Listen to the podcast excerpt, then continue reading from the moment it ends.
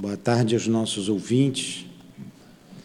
Que Jesus abençoe a nossa tarde de estudos, a nossa reunião pública, em que estudamos o livro dos Espíritos aos sábados, mas hoje estudaremos o tema sobre finados.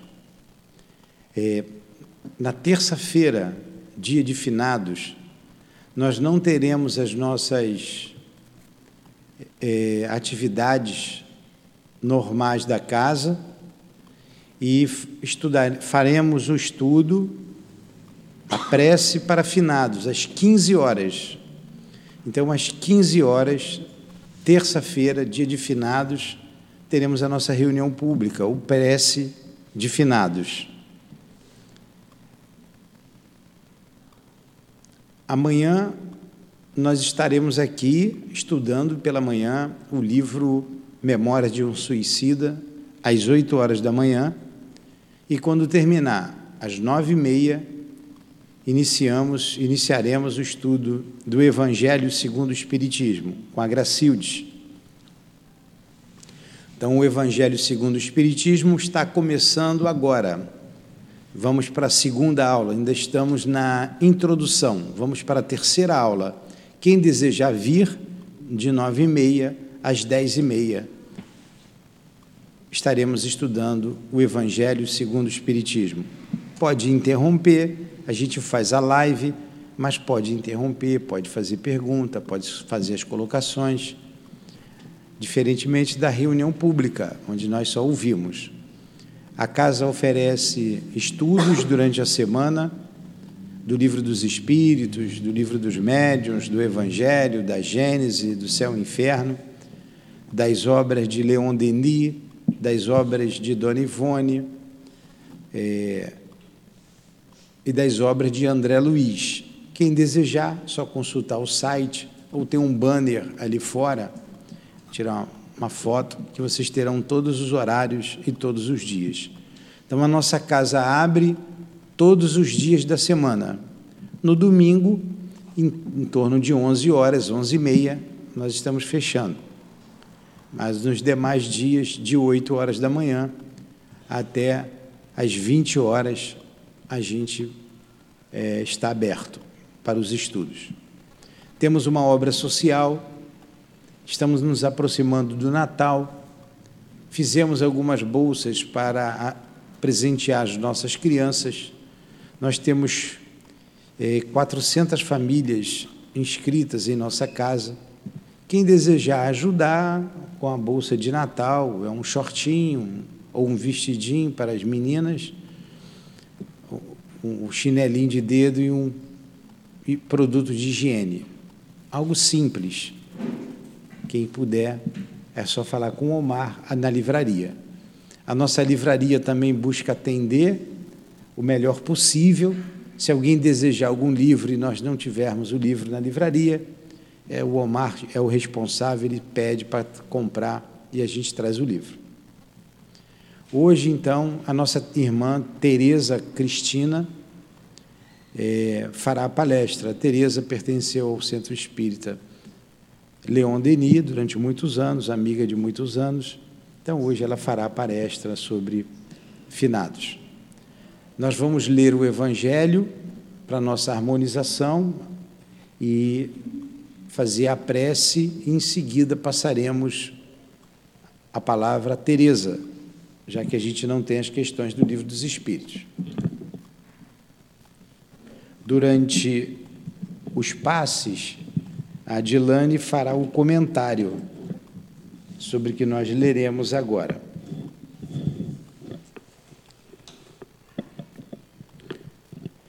É o capítulo 6, o Cristo Consolador. Item 1, são os itens 1 e 2. Item 1, o jugo leve. Vinde a mim, todos vós que estáis aflitos, e eu vos aliviarei. Tomai sobre vós o meu jugo, e aprendei de mim, que sou manso e humilde de coração e achareis repouso para vossas almas. Porque meu jugo é leve e o meu fardo é suave. Mateus, capítulo 11, versículos 28 a 30. Item 2.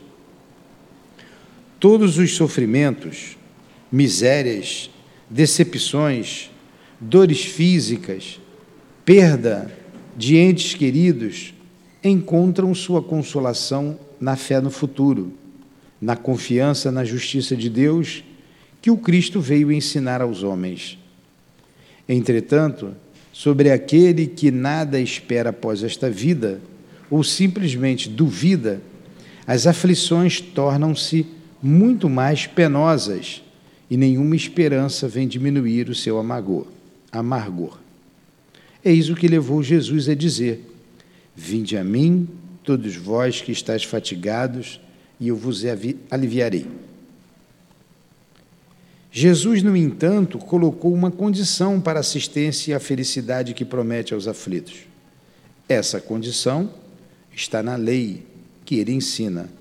Seu jugo é a obediência dessa lei, mas esse jugo é suave, leve, porque essa lei é suave, já que impõe como dever o amor e a caridade. Vamos fazer a nossa prece.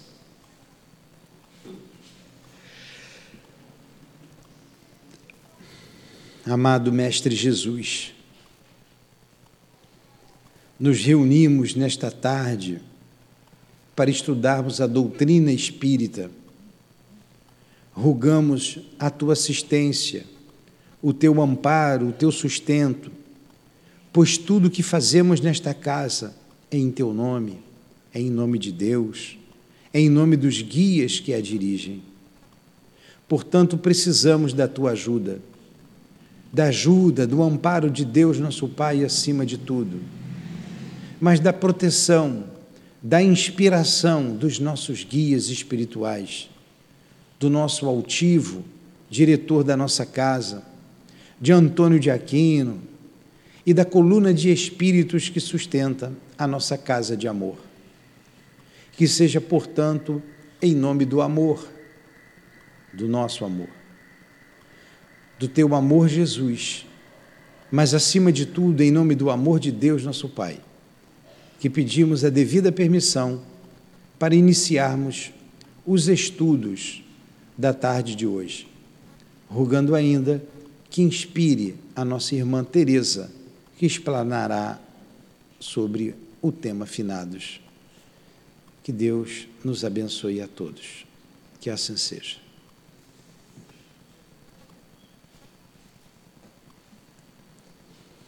Então, que o nosso irmão inspire a Teresa, o altivo, e ela pode então fazer a explanação do assunto.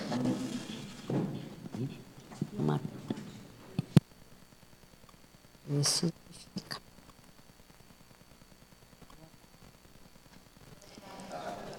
E hoje é um dia que a gente pode considerar de uma forma especial, não especial em função do, da comemoração de finados, porque a gente entende que os nossos entes queridos estão conosco todos os dias, todas as horas, quando emitimos a nossa prece de carinho, de amor, de boa vontade, para que eles nos auxiliem e se auxiliem no plano espiritual.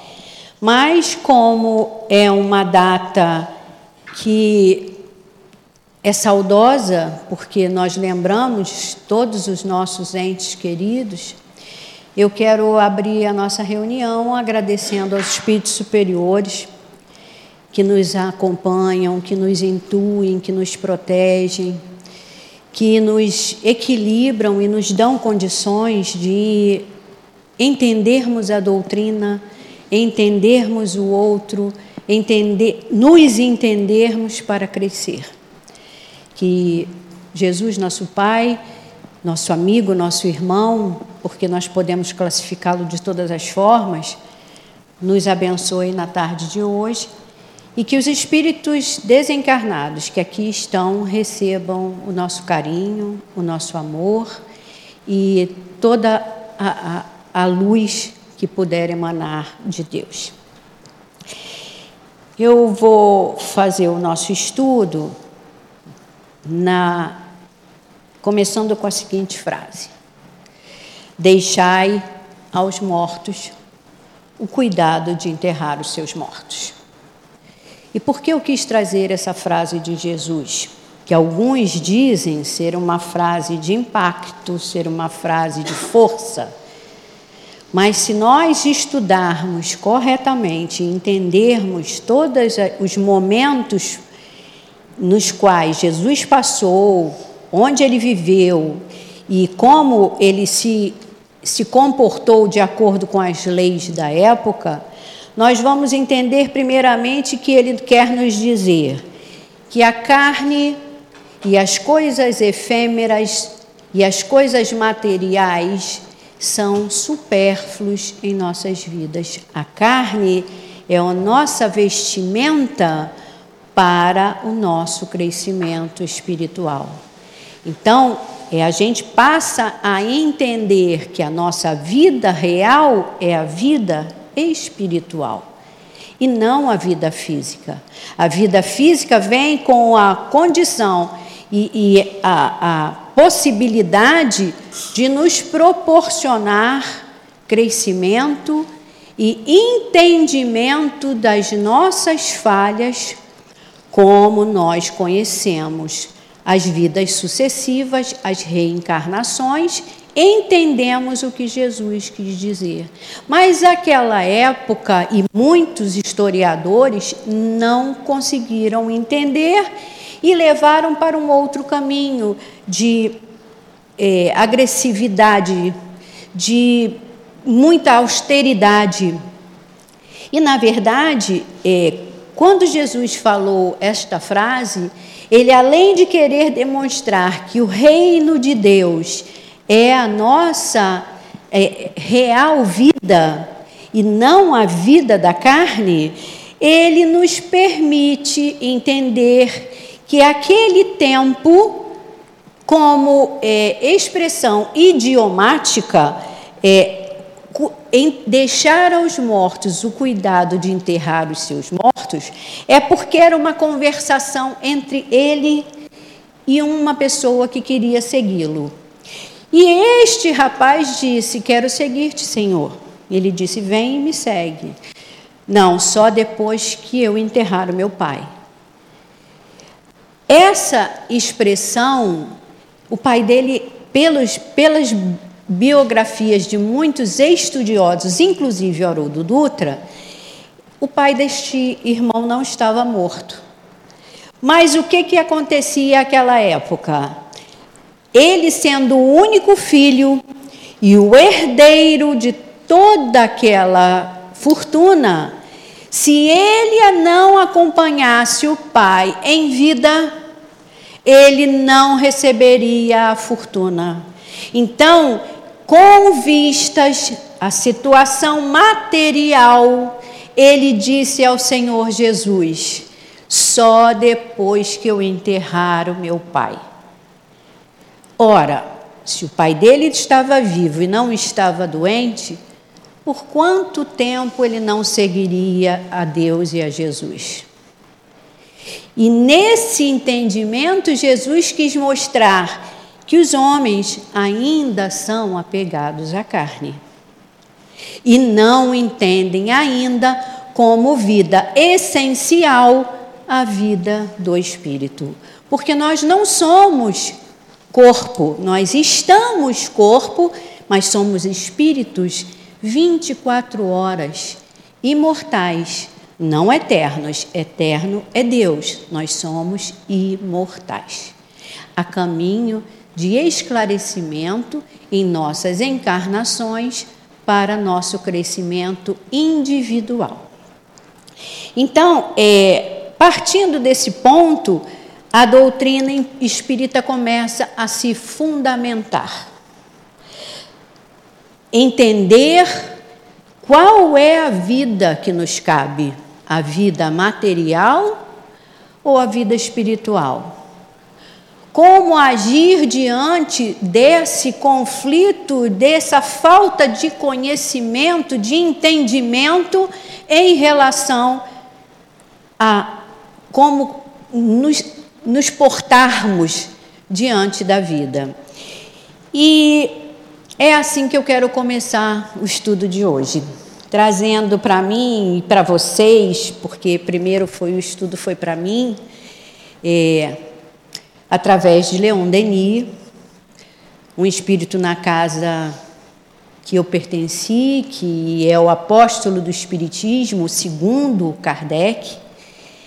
Ele era o patrono da casa, como o altivo dizia, um espírito que sempre aparecia muito austero, muito firme, muito impositivo nas suas palavras.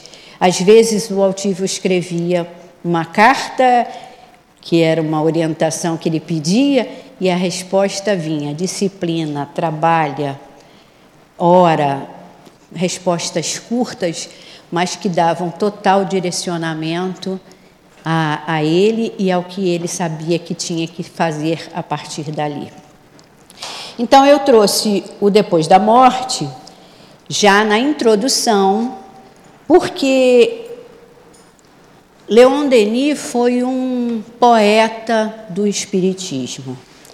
Leon Denis é, conseguiu desvendar para nós, através dos seus estudos, de autodidata, porque ele não tinha muito estudo, ele não frequentou por muito tempo os bancos escolares, então tudo que ele aprendeu foi realmente através dos livros, da, do esforço, da, do empenho e da dedicação. Por isso, o Espírito de Verdade disse que se não fosse Kardec, o sucessor seria Leon Denis.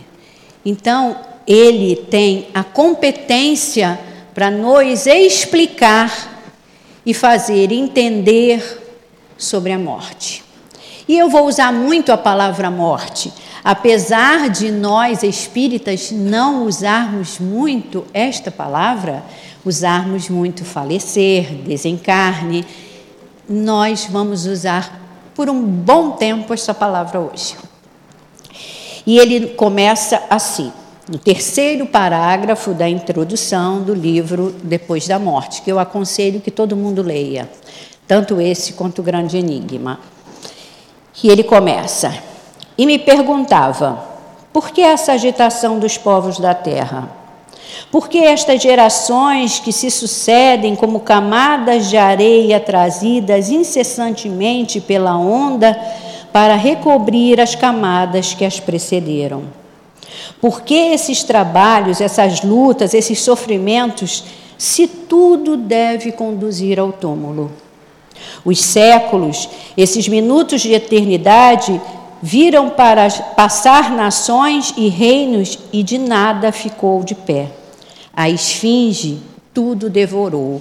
A esfinge era simbologia do, do, do que ela fazia as perguntas e se você não respondesse, ela devorava quem não conseguia decifrar os enigmas. É, e aí ele continua: na sua correria, para onde vai então o homem? Para o nada ou para a luz desconhecida? A natureza sorridente, eterna, enquadra seus esplendores os tristes restos dos impérios. Nela, nada morre, senão para renascer. Leis profundas, uma ordem imutável preside suas evoluções.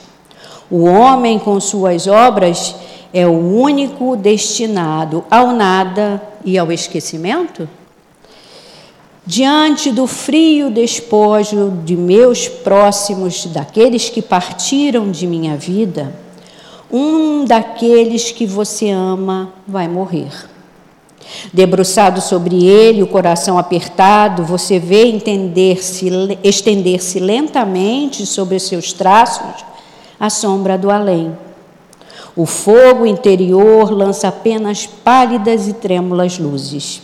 E eis que se enfraquece ainda mais e depois se apaga. E agora, tudo que, que nesse ser atestava a vida, esse olho que brilhava, essa boca que emitia sons, esses membros que se agitavam, tudo está velado, silencioso, inerte. Sobre seu leito fúnebre somente há um cadáver.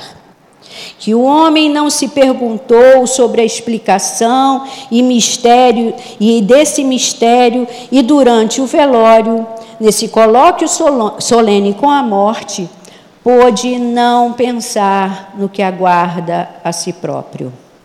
Este problema nos interessa a todos, pois todos nos submeteremos à lei.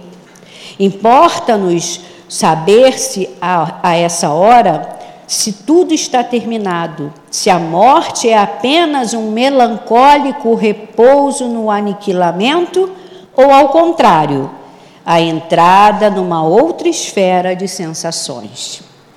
A morte passa, abate essas flores brilhantes e deixa somente hastes sem frescor. A morte é o ponto de interrogação colocado constantemente diante de nós.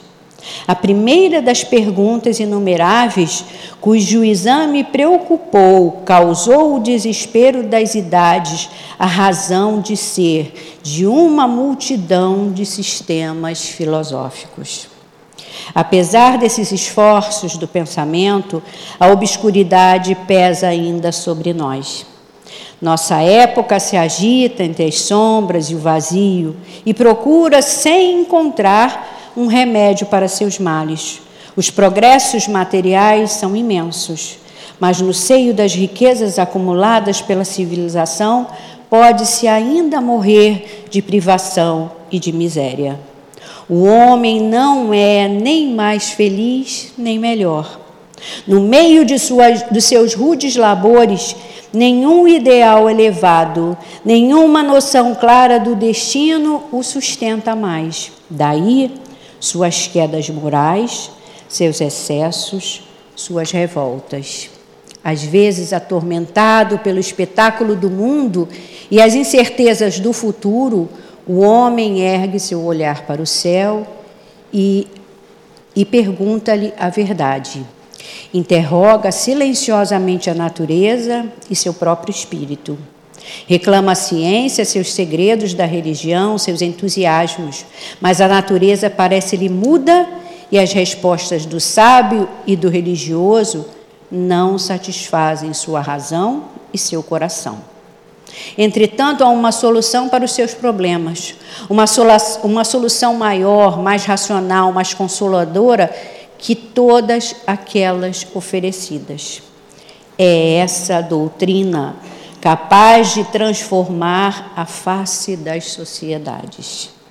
Dirigindo-se àqueles que estão cansados de viver como cegos, ignorando a si mesmos, àqueles a quem não satisfazem mais as obras de uma civilização material, toda superficial e que aspiram a uma ordem de coisas mais elevada, a vida não é uma ironia da sorte, nem o resultado de um estúpido acaso, mas a consequência de uma lei justa e equitativa, abrindo-lhe as perspectivas radiosas do futuro.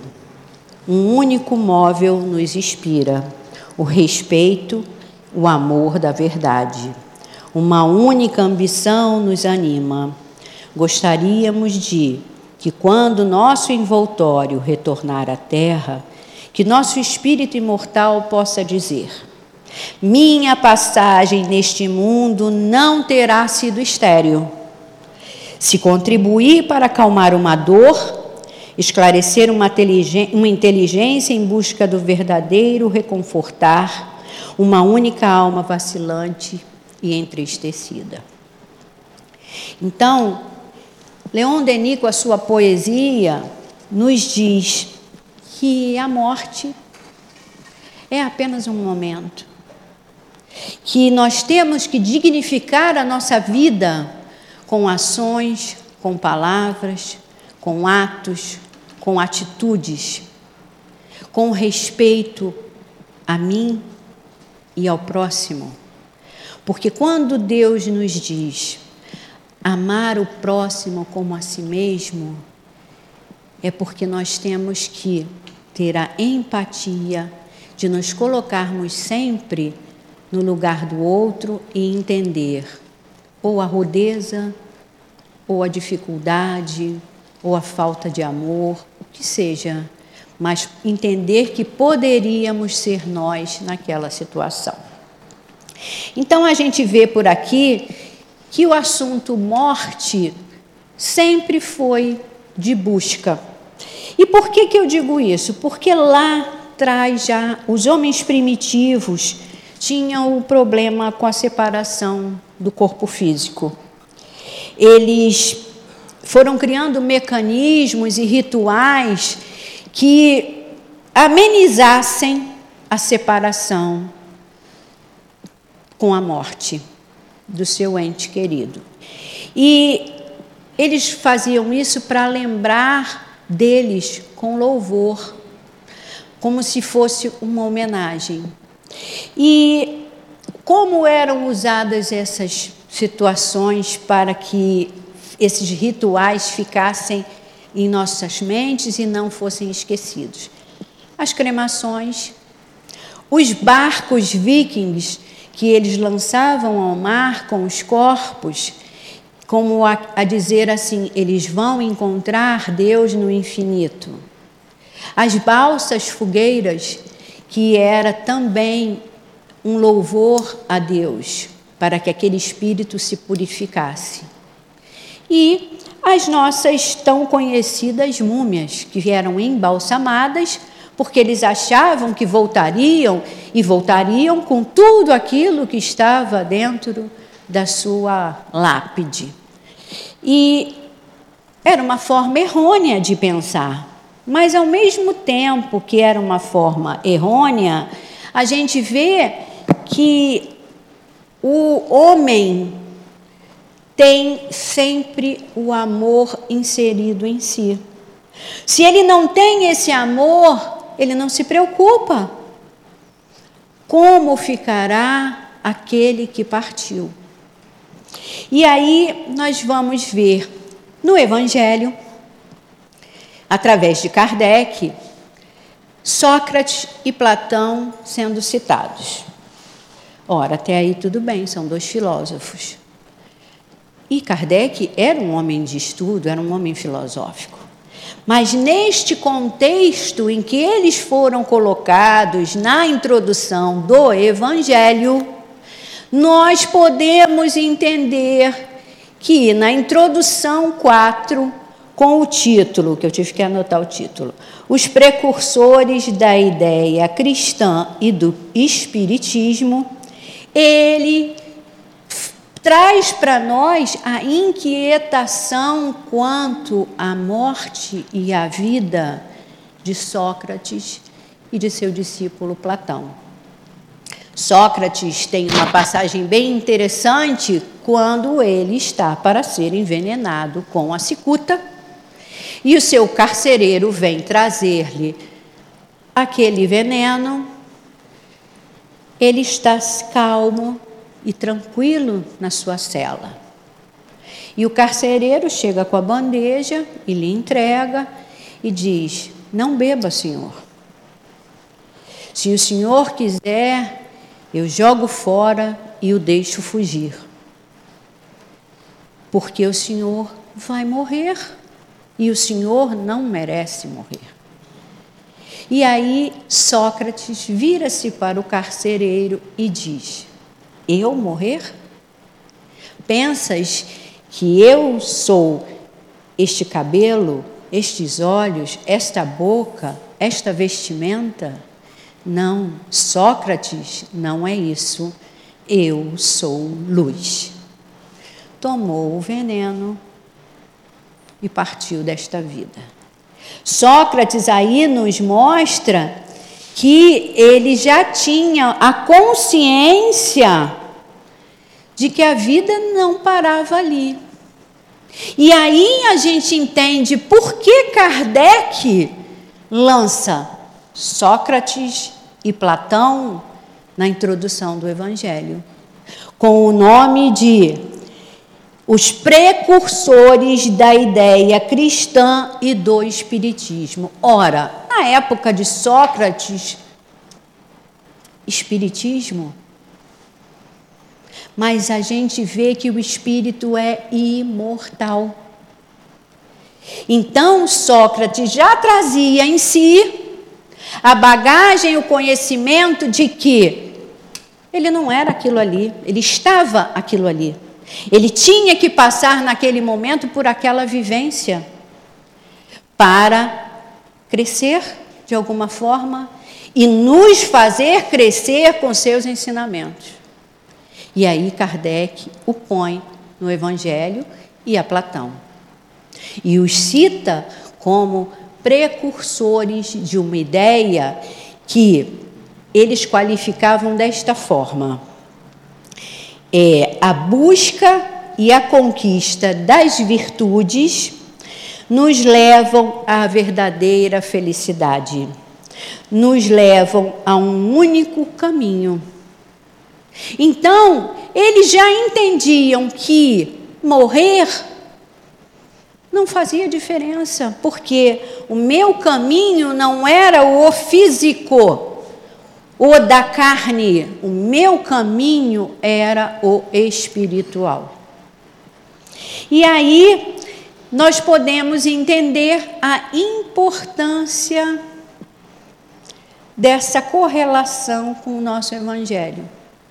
E a sabedoria e a inteligência de Kardec em perceber todo este contexto.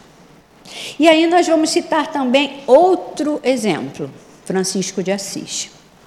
Francisco de Assis, um dia, ele era muito ligado à natureza, todo mundo sabe, aos animais, e ele estava num jardim, limpando o jardim para um plantio de flores. E o jardineiro que estava com ele disse: Senhor, se o senhor morresse hoje, sentiria falta desse jardim? Ele disse: Não, porque se eu morrer hoje, para onde quer que eu vá, eu continuarei plantando minhas rosas e fazendo meu jardim. O que nos mostra essa, essa frase simples e singela de Francisco de Assis? Eu não tenho medo da minha colheita, porque o meu plantio foi saudável, o meu plantio foi do bem, o meu plantio foi do amor. E aí, é, nós podemos começar a perceber que a importância que esses espíritos de escola nos passavam e a lentidão com que a gente aprende e apreende é um problema nosso. Mas eles já vinham com a missão clara e simples e límpida e lúcida de nos clarificar para a vida espiritual. Ora, se nós não somos da terra, se nós somos espíritos, nós não somos finados, nós não somos mortos. Nós temos o momento da nossa regeneração espiritual.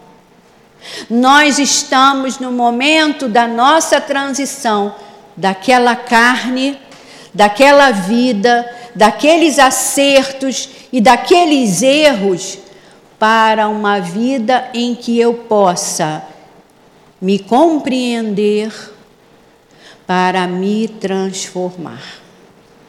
E aí a gente segue assim. O tempo foi passando e no século I a gente tem já os primeiros momentos de homenagem a finados é, não eram registrados ainda pela igreja, mas já haviam as festividades em relação aos mortos. Somente no século V a data se institui realmente em função do que? Os santos e mártires cristãos serão sendo homenageados pela igreja em função das suas mortes a, pa, pela religião. Então aí a gente vê que é um, há um direcionamento institucional, porque aquela época a igreja era a instituição, a igreja sempre foi a mandatária junto com os impérios. Então, o que, que acontecia? Ali, a instituição igreja, sem nenhuma censura, mas relatando a história, fazia o seu movimento de adaptação às leis necessárias aos, às suas regras. Instituiu-se em 2 de novembro o dia de finados. E o tempo vai passando e o homem cada vez mais vai consubstanciando a sua fé. E quando a gente vai apurando a nossa fé, a gente quer conhecer, quer buscar, quer decifrar um monte de coisa igual a esfinge. E a gente acaba caindo naquilo que as, alguns dizem como curiosidade e eu digo como busca. A gente faz como Sócrates e Platão. A gente começa a descobrir a morte de uma forma diferente. E aí a gente entende, primeiramente, que o homem sempre temeu a morte. A gente pode dizer que não teme, mas a gente teme. A gente, quando fala em morte, a gente põe todo. Eu tenho que cuidar da minha neta, eu tenho que cuidar do meu filho, eu tenho que cuidar da esposa, eu tenho que cuidar da casa, eu tenho que cuidar do centro, eu tenho que cuidar disso, eu tenho que cuidar daquilo. Porque a gente não quer sair dessa vida ainda. Então o homem teme a morte. E por quê? Porque, na verdade, o homem tem o medo que São Francisco não tinha o da má colheita. Nós não somos franciscos. Nós somos Terezas, Adilanes, Newtons, é, Conceição e uma série de outros nomes. Mas não temos a bagagem de Francisco, que apesar de simples, era elevado. Não tinha medo da sua colheita, porque no seu coração, no seu sentimento, nos seus pensamentos, só existia o amor. Francisco era o sol, como retratam muito ele nas histórias, o irmão Sol. Francisco era a natureza. E como Leon Denis nos diz, quem se impregna da natureza está em contato direto com Deus. E Francisco era isso, o contato direto com Deus. E aí, como a gente tem o medo da colheita pelo plantio errado, nós vamos começando a querer buscar como modificar isso, como rege me regenerar para ter uma colheita como a do Francisco. E aí a gente descobre que é apenas a separação da carne do espírito, que ali a morte nada mais é do que o desencarne. E aí a gente cai aonde? Na doutrina de Kardec, que é a nossa meta entender, compreender, estudar e aceitar e se fortalecer nela, para que quando chegar a nossa hora de finar, de findar, de acabar na carne, nós tenhamos um porto seguro aonde nós formos, porque nós soubemos plantar. E aí é, a gente percebe que o nosso Kardec, o nosso mestre lionês, esclarece para nós que, apesar do temor da morte, isso é benéfico, porque cai no instinto de conservação. E o que que o instinto de conservação nos leva, nos gera, nos faz entender? Cuidado com o nosso corpo, saúde física e mental, a nossa segurança, porque nós não, não vamos sair buscando conflitos para ocasionar problemas e, e gerar a nossa morte e a preservação das nossas relações. Fazer o nosso laço de união com os nossos mais próximos, que quando ou eu for ou ele for, um ou outro ser, será seu ente querido desencarnado. E ainda é, evitaremos, sem sombra de dúvida, é, o afastamento de situações que possam gerar suicídio, de uma forma direta ou indireta, como foi o nosso querido André Luiz, que fez toda a sequência da sua obra através de si mesmo. Olha a humildade desse espírito que vem nos ensinar uma série de situações do plano espiritual, nos preparar, nos condicionar para não cometermos as mesmas falhas que ele cometeu. As mesmas falhas que os espíritos que ele viu no plano espiritual cometeram. Então, o que, que a gente pode entender? Nós somos privilegiados. Sim, eu digo isso com felicidade. Entender e conseguir apreender a doutrina espírita é um privilégio. Entender que a minha carne se desfará, mas o meu espírito só crescerá. Que eu deixarei saudade ou não, mas que eu tenho uma meta, eu tenho um, uma determinação na minha vida, um propósito. E qual é esse propósito? A perfeição.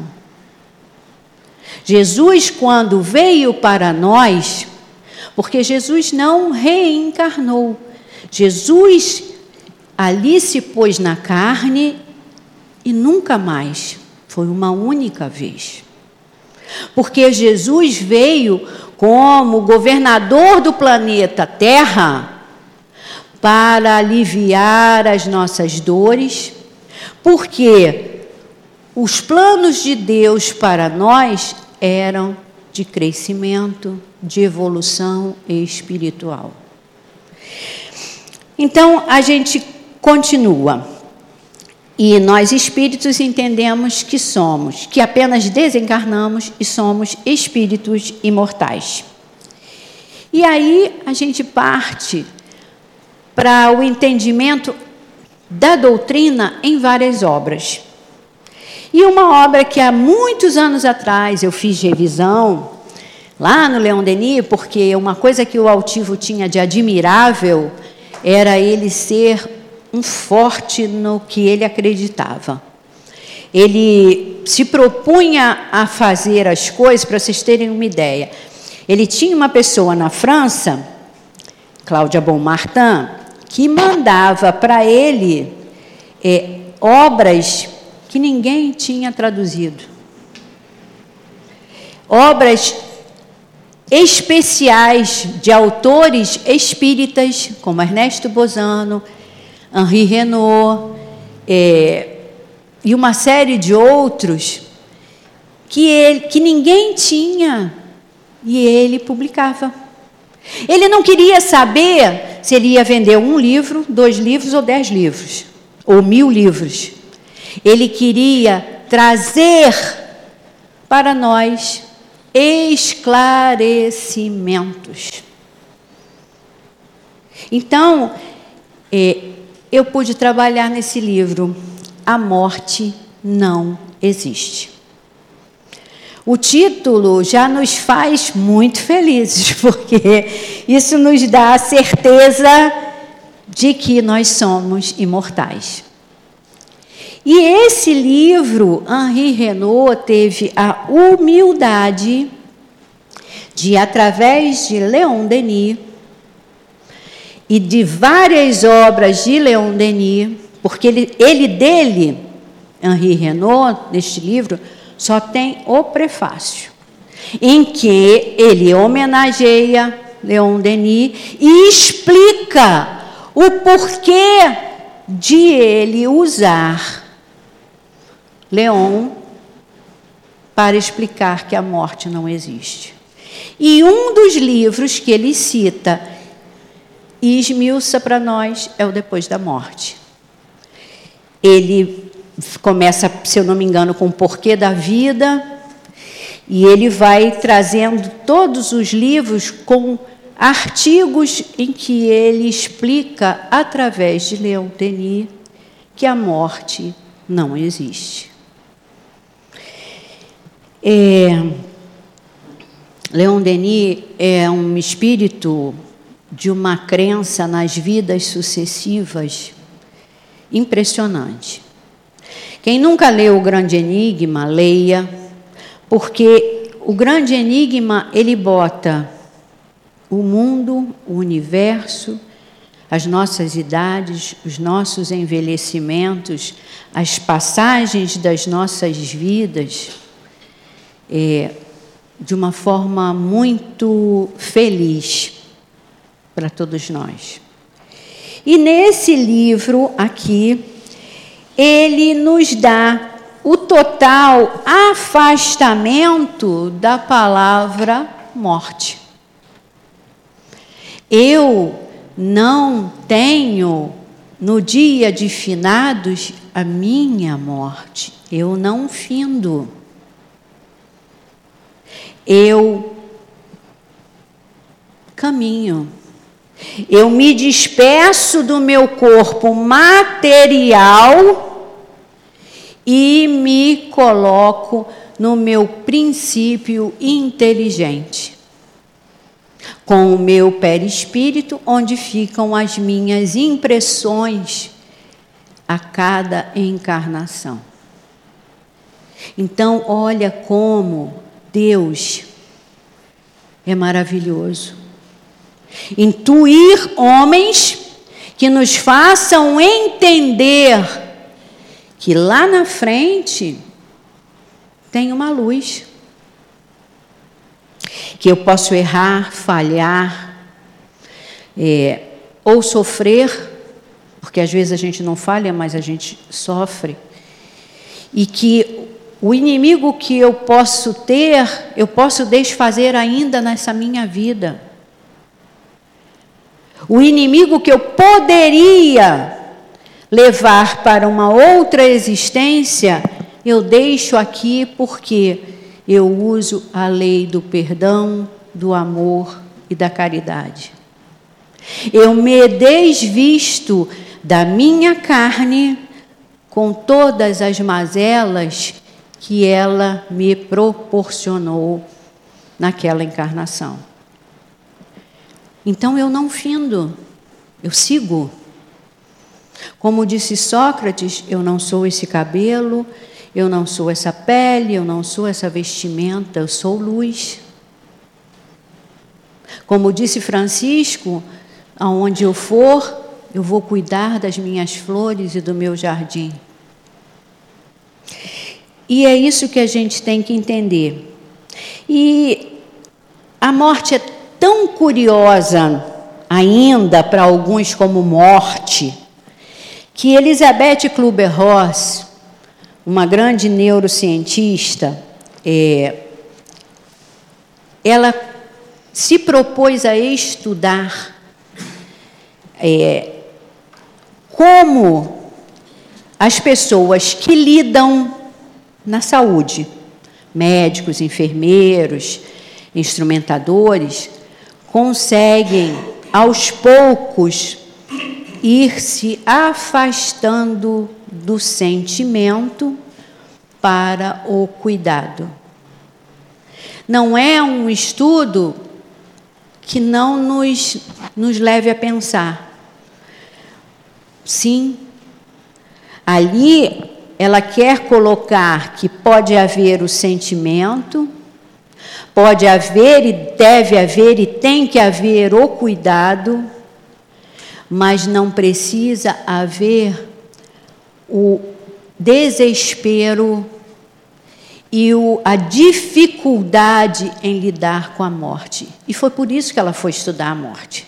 Porque ela via a diferença entre os parentes daquele ente e os profissionais.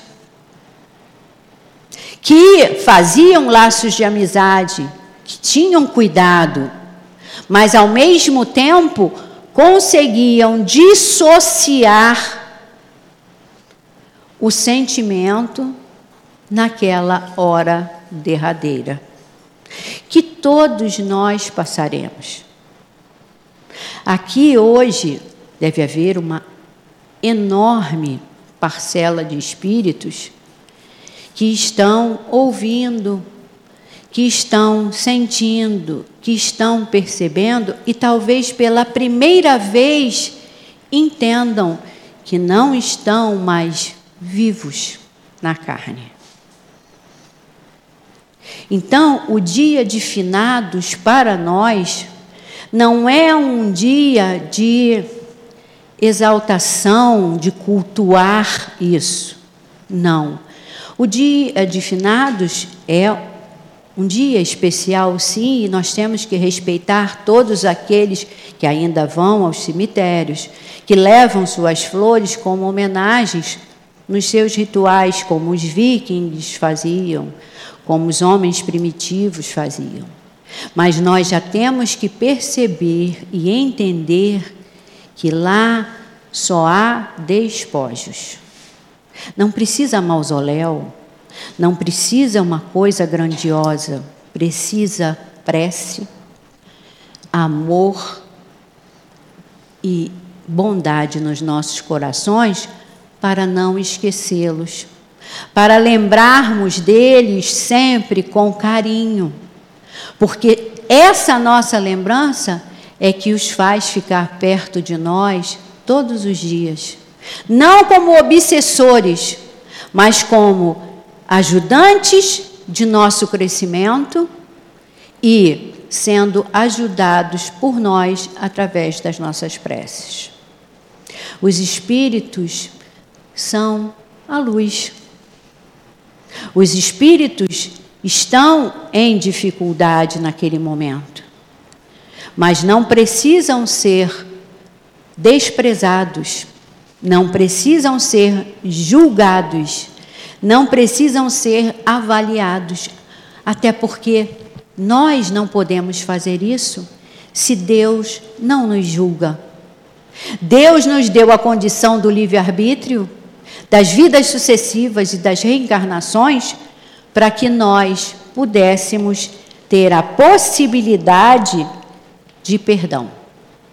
E eu quero terminar o nosso estudo, que acho que faltam uns cinco minutos, com mais uma leitura de Leon Denis, em que ele nos traz a hora derradeira.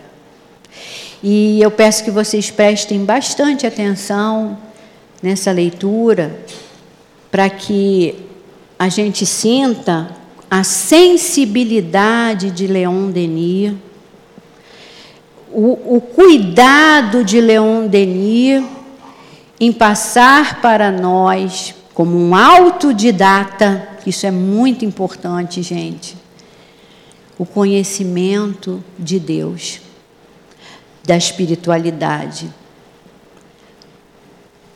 do plano superior, do plano espiritual. Então ele diz assim, é o capítulo 30 do livro Depois da Morte, a hora, a hora derradeira. O que acontece no momento da morte e como o espírito desvencilha-se de sua prisão de carne. Que impressões, que sensações esperam nesse instante temeroso. É isso que todos temos o interesse de conhecer, pois todos faremos essa viagem. A viagem pode nos escapar logo amanhã. Nenhum de nós escapará da morte. Ora, o que as religiões e os filósofos nos deixaram todos ignorar, os espíritos vêm em multidão nos ensinar. Eles nos dizem que as sensações que precedem e seguem à morte são infinitamente variadas e dependem, sobretudo, do caráter, dos méritos, da elevação moral do espírito que deixa a terra. A separação é quase sempre lenta e o desprendimento da alma opera-se gradualmente. Começa, por vezes, muito tempo antes da morte e só se completa quando os últimos laços fluídicos que unem o corpo ao espírito são rompidos. A impressão sentida é tanto mais penosa e prolongada quanto esses laços são mais tenazes e mais numerosos. A alma, causa permanente da sensação e da vida, experimenta todas as condições, todas as dilacerações do corpo material. Dolorosa, cheia de angústia para uns, a morte é para outros apenas um sono suave, seguido de um despertar agradável.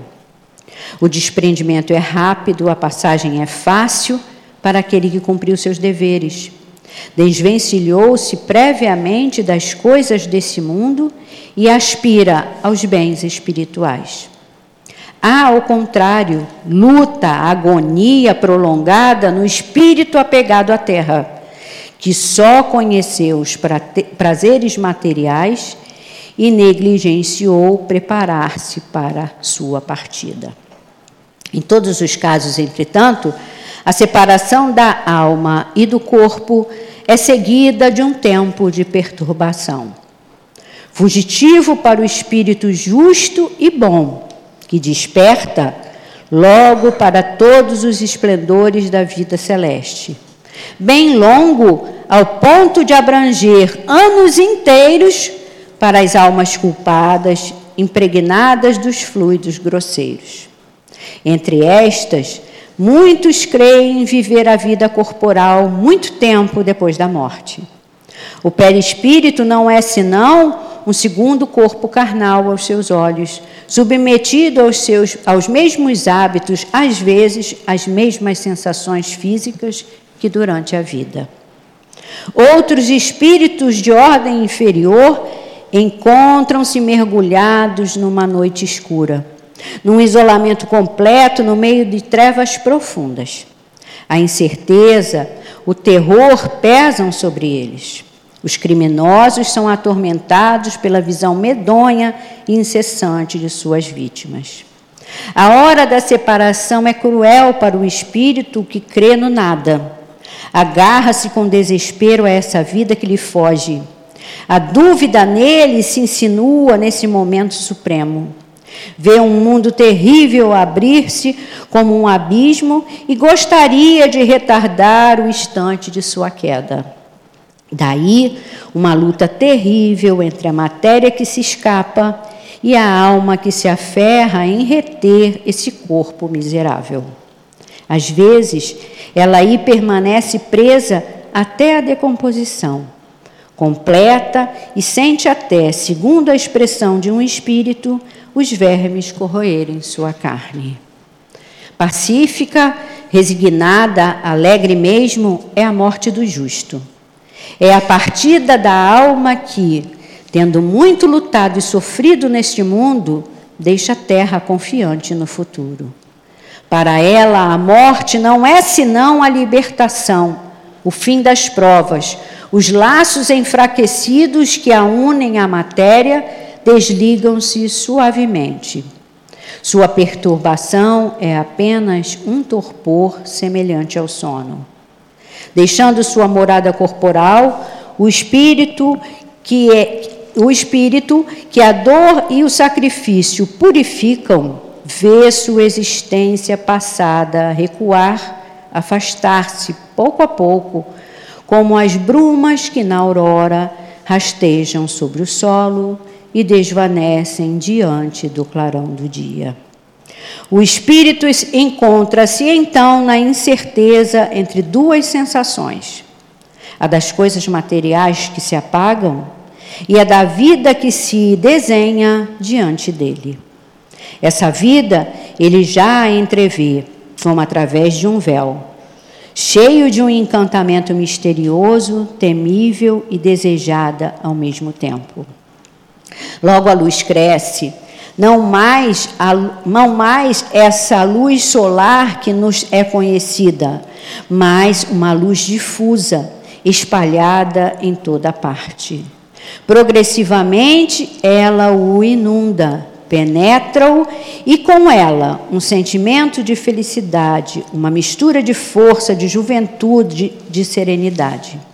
O espírito mergulha-se nessa onda reparadora. Despoja-se aí das suas incertezas e de seus temores. Depois, seu olhar desprende-se da terra, dos seus chorosos que cercam seu leito mortuário e se volta para as alturas. Entrevê os céus imensos e outros seres amados, amigos de antigamente, mais jovens, mais vivos, mais belos, que vem recebê-lo, guiá-lo no seio dos espaços. Com ele, lança-se e sobe até as regiões etéreas, que seu grau de depuração permite-lhe atingir. Lá sua perturbação termina, faculdades novas nele despertam, seu destino feliz começa. A entrada na outra vida causa impressões tão variadas quanto à situação moral dos espíritos. Aqueles, e o número é grande, cuja existência se desenvolve indecisa, sem faltas graves, nem méritos notáveis, encontram-se mergulhados, primeiro num estado de torpor, num abatimento profundo. Depois, um choque vem sacudir seu ser. O espírito sai lentamente do seu envoltório recupera sua liberdade, mas hesitando, tímido, não ousa usá-la ainda e permanece preso pelo temor e o hábito aos lugares onde viveu. Continua a sofrer e a chorar com aqueles que partilham da sua vida. O tempo corre para ele sem que o perceba. Com o tempo, outros espíritos assistem com seus conselhos ajudam-no a dissipar a perturbação, a libertar-se das últimas correntes terrestres e a elevar-se para meios menos obscuros. Em geral, o desprendimento da alma é menos penoso em consequência de uma longa doença, tendo esta por efeito desatar pouco a pouco os laços carnais. As mortes súbitas, violentas, que sobrevêm quando a vida orgânica está na sua plenitude, produzem uma dilaceração dolorosa sobre a alma, lançando-a numa perturbação prolongada. Os suicidas são presas dessas sensações horríveis. Eles experimentam durante anos as angústias da hora derradeira e reconhecem com pavor que apenas trocaram seus sentimentos terrestres por outros ainda mais vivos. O conhecimento do futuro espiritual, o estudo das leis que presidem a desencarnação são de grande importância para a reparação para a morte, para preparação para a morte. Eles podem atenuar nossos derradeiros instantes e tomar nosso tornar nosso desprendimento fácil permitindo-nos reconhecer, reconhecer-nos mais rápido no mundo novo que nos é franqueado. Então, esse último parágrafo tem que ficar na nossa mente. O conhecimento do futuro espiritual, o estudo das leis que presidem a desencarnação são de grande importância para a preparação para a morte. Eles podem, os estudos, o conhecimento, atenuar nossos derradeiros instantes e tornar nosso desprendimento fácil, permitindo-nos reconhecer-nos mais rápido no mundo novo que nos é franqueado.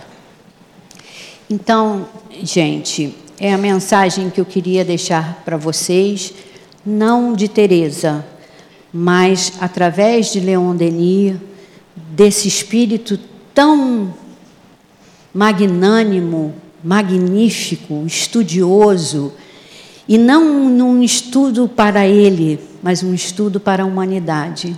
Então, que a gente possa absorver esse entendimento e nos modificarmos hoje, agora, nesse instante. Nós não findamos, nós não seremos finados. Nós somos espíritos imortais a caminho da perfeição. Nós desencarnamos para a vida física e nascemos para a vida espiritual. Que a paz de Deus esteja com todos nós.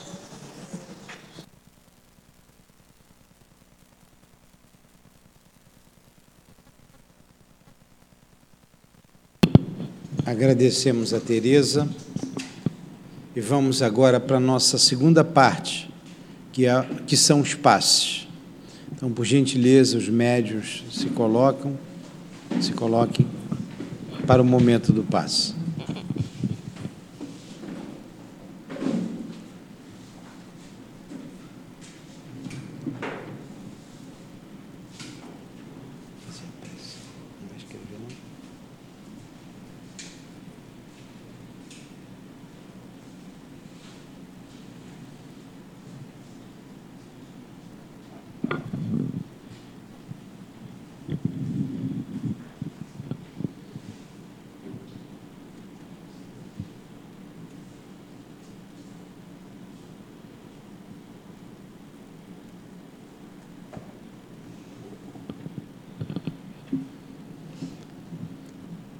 Que Jesus possa abençoar esse momento dos passes, transmitindo através dos médiuns os eflúvios de paz, de esperança, de amor, enfim.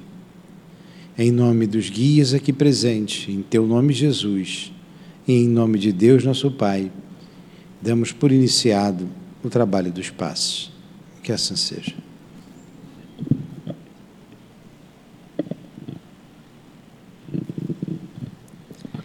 Lembramos o Evangelho que foi lido essa tarde. Jesus dizendo para nós: Vinde a mim, todos vós que estáis aflitos, e eu vos aliviarei. Então, vamos a Jesus, vamos, a, vamos pensar Imaginar Jesus com sua luz irradiando sobre nós,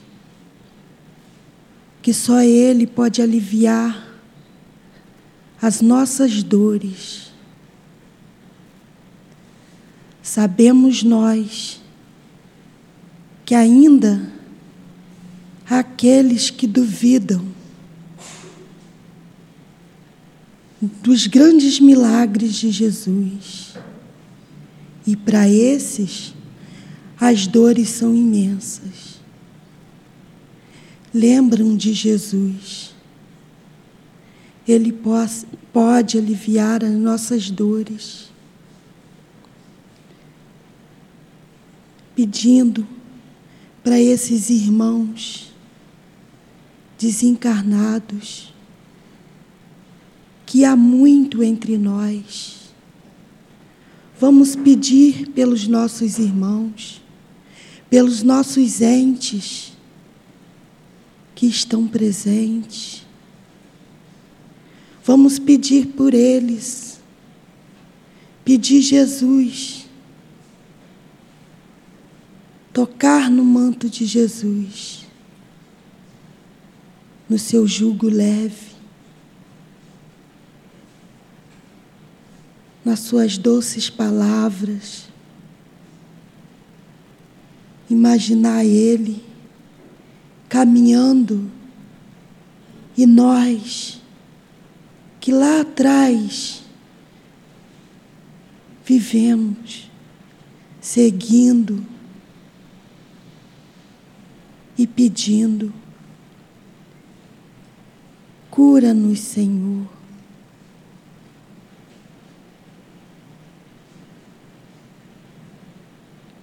Que todos recebam o remédio que todos recebam e sintam o abraço daquele ente, daquele irmão que há pouco deixou esse corpo pesado Sinta o calor do seu irmão, da sua irmã, te abraçando e falando. Obrigado por lembrar de mim. Obrigado pelas preces que a mim chegaram. Sinta o seu irmão falando.